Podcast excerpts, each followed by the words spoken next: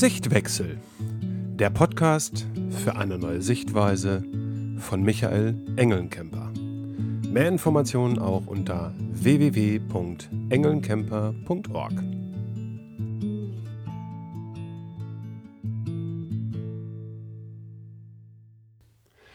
Ja, hallo, ich grüße dich zur nächsten Folge hier im Sichtwechsel.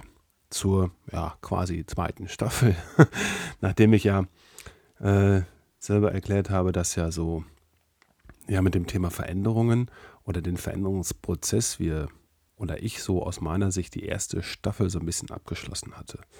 Das Ganze hat mich dann auch in so ein kleines Loch geworfen erstmal, weil ich mir so dachte, okay, und was machst du jetzt?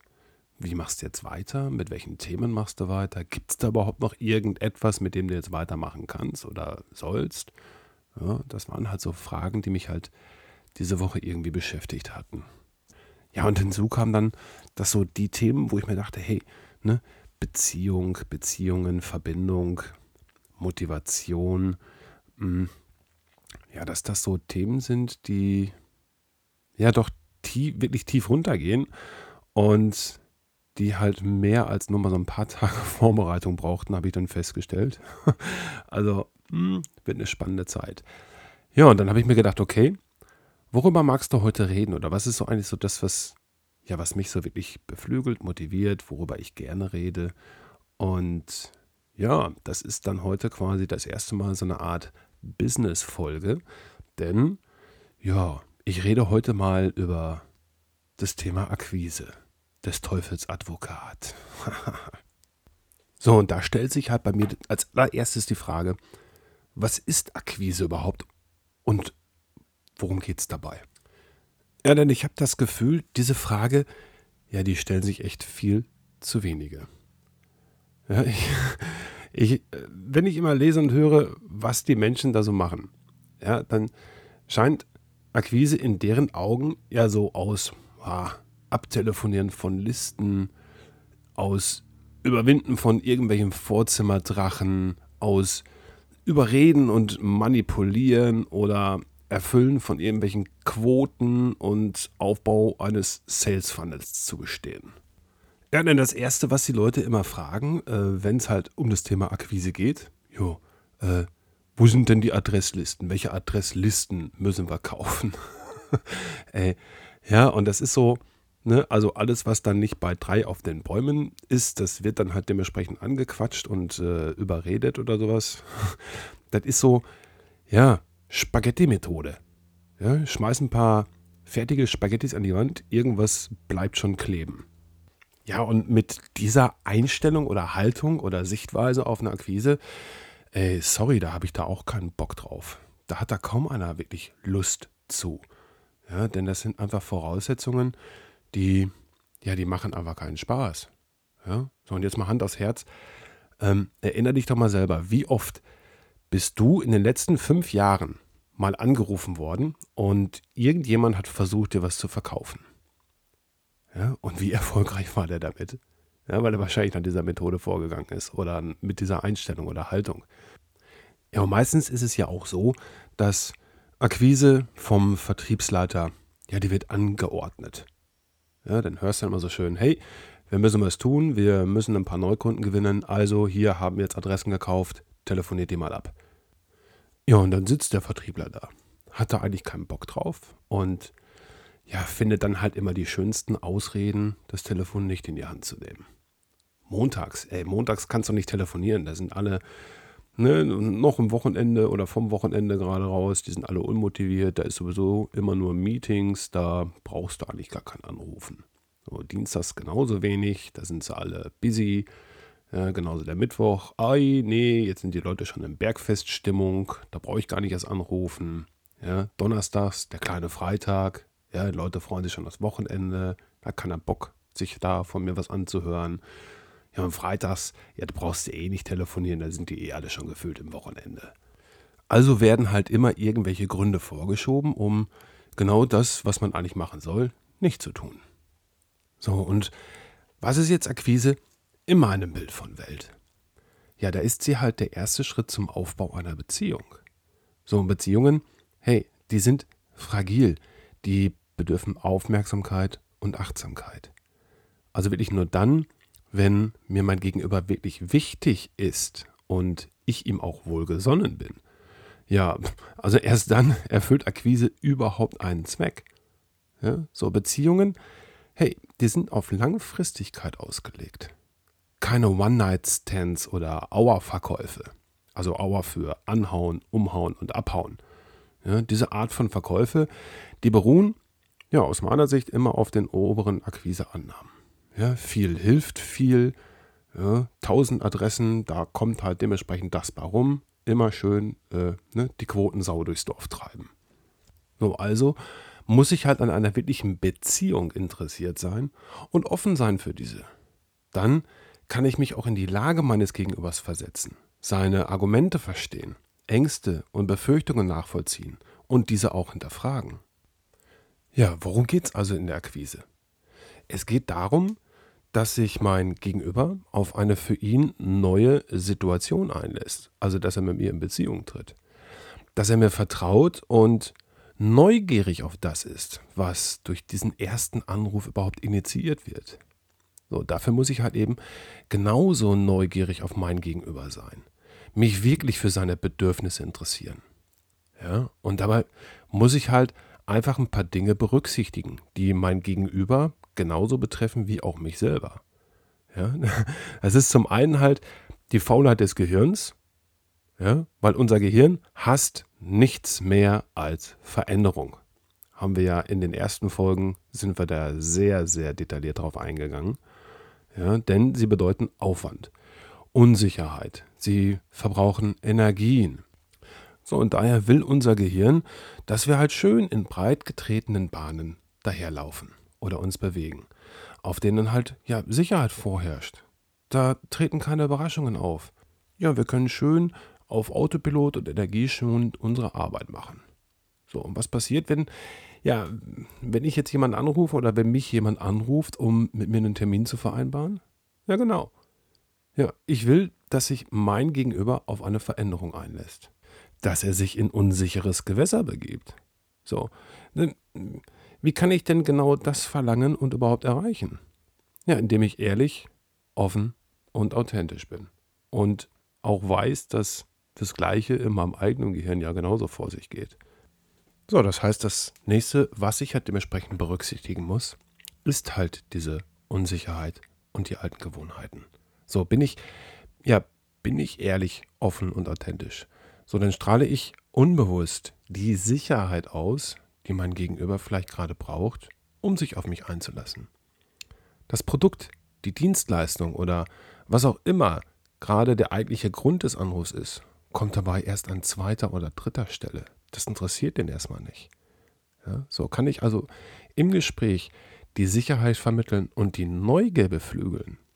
Dann habe ich schon gewonnen. So, wobei es halt in der Akquise weder Gewinner noch Verlierer gibt. Oder hast du deine Lebenspartnerin oder Lebenspartner irgendwo gewonnen? Ja, also so bedeutet aber auch, schaffe ich es nicht, die Unsicherheit und die alten Gewohnheiten, in denen mein Gegenüber meist gefangen ist, zu überwinden ja, dann kann ich mich wirklich nur noch höflich verabschieden. Ja, und das führt mich jetzt zum dritten Punkt, den es halt zu berücksichtigen gibt, und das ist halt die Gefühlslage meines Gegenübers. So, denn wenn ich jemanden anrufe, dann, ja, unterbreche ich ihn gerade bei einem seiner Aufgaben oder bei der Arbeit. Das ist, ja, das ist in 95 Prozent aller Fälle so. Ja, niemand sitzt am Telefon und wartet darauf, dass gerade jemand anruft. Ja, das heißt, die Frage, störe ich gerade, die kannst du dir also getrost sparen, denn du störst gerade. Es ist so. Ja, so weiter weiß ich halt nicht und weißt du nicht, wobei du ihn gerade unterbrichst. Ja, so und oder wie halt seine Gefühlslage gerade ist. Hatte er oder sie vielleicht heute Morgen Stress, Streit mit dem Lebenspartner? War gerade ein Meeting, das unbefriedigend war oder auch richtig gut? Hey, ich weiß es einfach nicht. Und ja, dessen sollte ich mir einfach Bewusstsein. So sollte ich zunächst mal versuchen, irgendwo einen neutralen Boden zu bereiten, um ja, auf dem wir uns dann bewegen können. Ja, es ist also schon einiges, was es halt im Vorfeld zu berücksichtigen gibt. Ja, schlicht oder auf den Punkt gebracht geht es aber darum, eine positive Aufmerksamkeit zu erzeugen. So, und das schaffe ich halt durch die drei A's. Anders als andere. Oh, ich nehme noch immer gerne ein viertes mit dazu.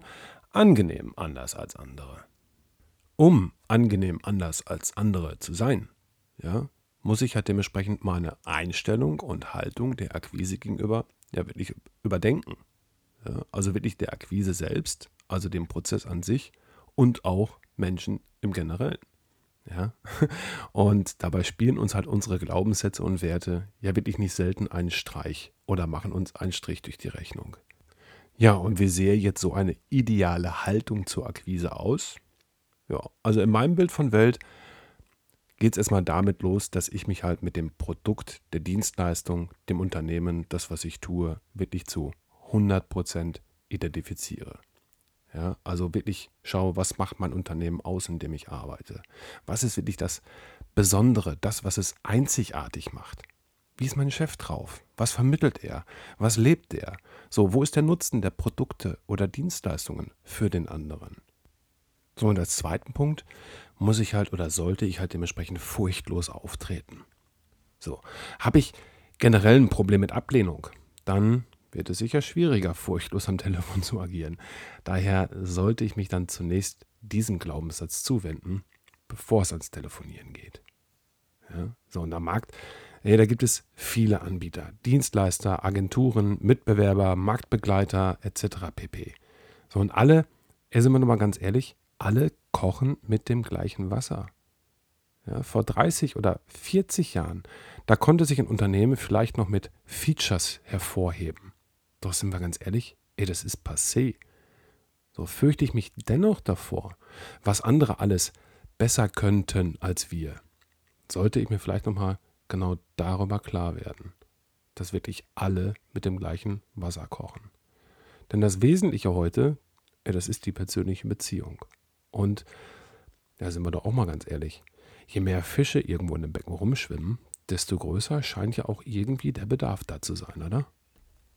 So, und des Weiteren sollte ich mich halt auch dann vor emotionaler Betroffenheit irgendwo befreien. So, da ich, wie ich erwähnt, schon erwähnt habe, nicht weiß, in welcher Gefühlslage ich mein Gegenüber gerade antreffe, ja, sollte ich mir vielleicht auch nicht jeden Schuh anziehen, der da gerade irgendwo herumliegt oder halt gerade durch den Raum geschmissen wird. In der Akquise und im Verkauf gibt es eigentlich nur zwei wesentliche Ängste. Und das sind die Angst vor Ablehnung und die vom Misserfolg. So, als Misserfolg definiere ich dann etwas, wenn das Ergebnis unter meinen Erwartungen liegt. Also den Erwartungen, die ich an mich selbst stelle. Das führt dann automatisch, ja, gerade beim Telefonieren zu einer Verkrampfung, zu einer Verbissenheit. Und ja, ey, sorry, aber die spürt das Gegenüber sofort unbewusst. Ja, richtig also meine Erwartungen an der Realität aus und nicht an dem, was ich mir gerne vorstelle. Ja, so, dann kann ich auch ein gescheitertes Telefonat als Erfahrung verbuchen und daraus fürs nächste etwas lernen. Bei der Angst vor Ablehnung tritt ja die bereits erwähnte emotionale Betroffenheit zusammen mit meinem Selbstwertgefühl auf. So, jeder Verkäufer, der kennt vielleicht den folgenden Dialog mit Sicherheit in der einen oder anderen Form aus seinem Berufsleben. Ja, so, da ist das Selbstwertgefühl. Das sagt so, hey los, wir rufen jetzt ein paar Interessenten an, wir haben gerade Zeit. Ja, so deine eigene Betroffenheit. Na, ob das wirklich Sinn macht? Hey, heute ist Montag, da sind doch alle in Meetings. Ach was, die sind nicht alle in Meetings. Wir können die nächsten zwei Stunden echt super dazu nutzen. Ja, aber es ist Montag. Da jammern noch eh alle rum, weil das Wochenende zu kurz war. Ja, ja, das stimmt wohl. Siehst du, also lass uns doch morgen telefonieren und bis morgen warten. Dann sind die Leute vielleicht wieder besser drauf. Ja, okay. Aber morgen legen wir dann los. Na, klarer Gewinner dieses inneren Dialogs war die Betroffenheit, der innere Schweinehund. ja, die finden immer wieder neue Gründe, das Telefon nicht zur Hand zu nehmen. Den Rückzieher zu machen, weil die Sekretärin mich nicht weiter verbunden hat oder was auch immer. Ja, so mit Ablehnung.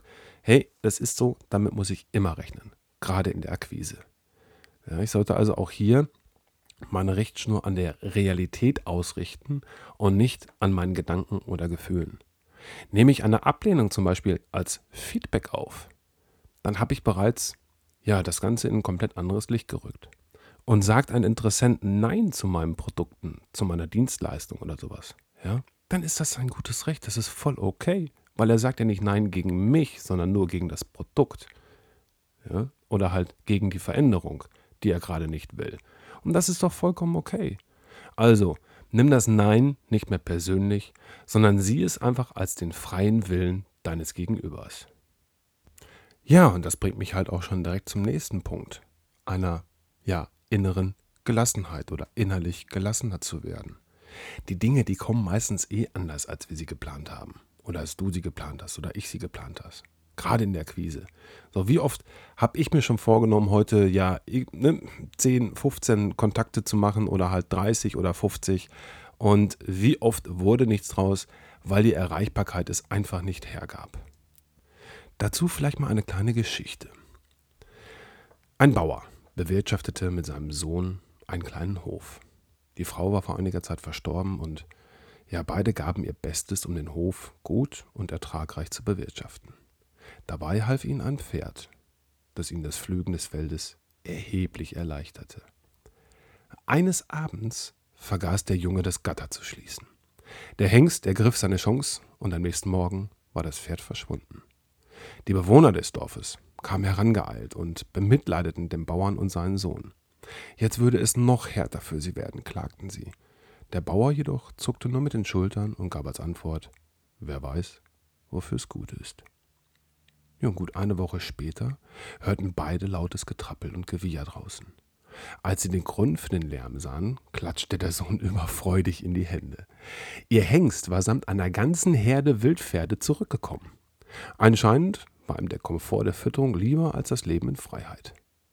Wieder eilten alsbald die Bewohner herbei und beglückwünschten den Bauern. Jetzt sei er ja ein gemachter Mann mit so vielen Pferden. Die Antwort überraschte wieder einige der Bewohner. Hm, wer weiß, wofür es gut ist.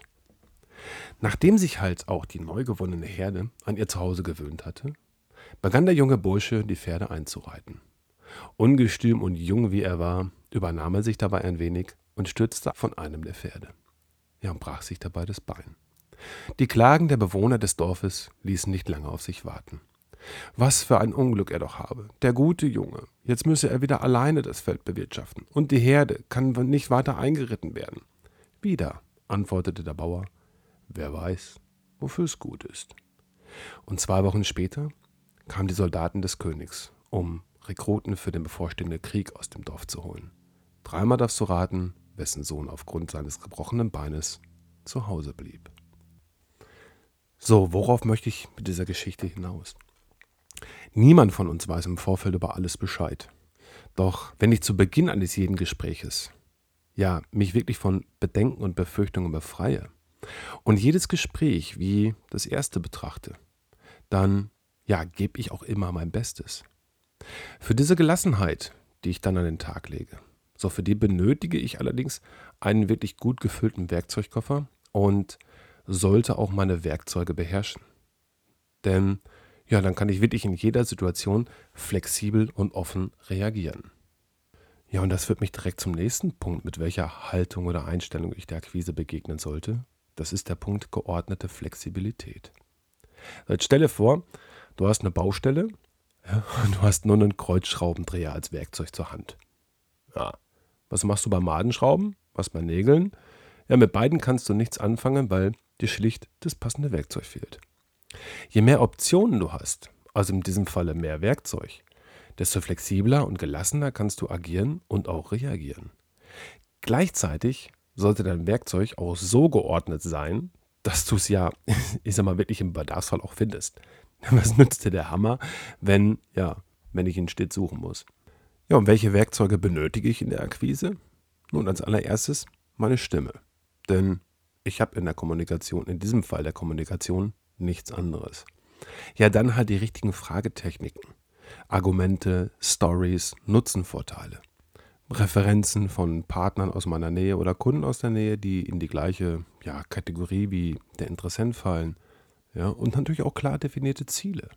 Ja, und dazu dient unter anderem das Akquise-Training, das ich entwickelt habe, um ja, genau diese Werkzeuge A zu identifizieren und ja, in einen geordneten Werkzeugkoffer zu packen. Ja, und wann und wo ich welches Werkzeug zur Hand nehmen sollte, das kann ich halt wirklich nur dann sehen, wenn ich halt, ja, in der Haltung den nächsten Punkt aber irgendwo mit erfülle. Und das ist halt das Thema Achtsamkeit. Denn Achtsamkeit gehört in jede gute Beziehung. Wenn ich, ja, um das Wohl meines Gegenübers bemüht bin, dann achte ich zum Beispiel darauf, ob das, was ich ihm gerade anbieten möchte, auch das Richtige für ihn überhaupt ist. Ob er gerade einfach mit dem Kopf woanders ist und mir deswegen gerade einfach nicht folgen kann. Nichts ist angenehmer, als dieses dann auch wirklich offen auszusprechen. So bin ich innerlich gelassen, wie man im Zen so schön sagen würde, leer. Ja, dann kann ich mich auf mein Gegenüber einlassen, kann ihn in seinen Gefühlen und Befindlichkeiten wahrnehmen und ja, ihn dort abholen und darauf eingehen. Achtsamkeit ist in meiner Welt ein Geschenk. Ein Geschenk, das du deinem Gegenüber gibst, dafür, dass er dir seine Zeit schenkt. Denn achtsam mit deinen Gesprächspartnern umzugehen, zeigt Respekt und öffnet dir die Tür zu deinem Ziel. Ich finde, es ist ein fairer Tausch, oder? Ja, und das bringt mich auch jetzt zum letzten Punkt, welche Haltung oder Einstellung man der Akquise gegenüber haben sollte. Und das ist einfach neugierig und offen sein. So. Stelle vor, du lernst in einer Bar, einem Café oder einer Diskothek einen für dich interessanten Menschen kennen. Optisch passt alles. Es fixt dich einfach an. Und ihr kommt sogar ins Gespräch. Wow, cool. ja, was machst du? Erzählst du davon, wie großartig du bist, was für ein toller Hecht, was du schon alles erreicht hast? Oder interessierst du dich für dein Gegenüber? Bist neugierig, was ihn oder sie für dich so interessant macht. Bist offen für jeden noch so kleinen Impuls. Ja, hey, in der freien Wildbahn gibt es von beiden Sorten genug Menschen. Und auf jeden Topf passt auch ein Deckel. So ist es ja nicht. Doch wenn ich an einer echten Beziehung interessiert bin, also schon im ersten Telefonat davon ausgehe, dass ich hier einen neuen Kunden habe, mit dem ich die nächsten 10, 12, 15 Jahre zusammenarbeite, hey, dann interessiere ich mich doch für ihn. Bin neugierig, mit wem ich es da zu tun habe. Bin offen für Impulse, statt einfach nur meinen Text runterzurattern. Ebenso begegne ich auch einem Nein genauso offen und neugierig. Ich kann ja fragen, was genau es ist, das für ihn nicht passt. Denn so lerne ich auch nochmal aus einem Nein.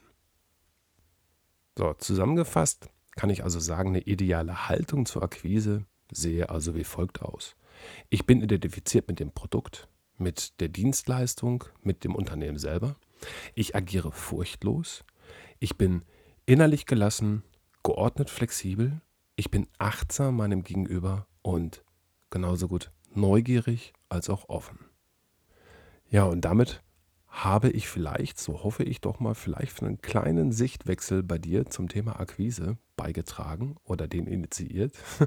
ja, und wenn du da mehr darüber wissen möchtest oder weitere Infos wünscht, ja, hey, dann schreib mich an, schick mir eine Nachricht, schick mir eine Mail, ja, oder twitter mich an oder auf Facebook. Ähm, der Kommunikationswege gibt es ja viele.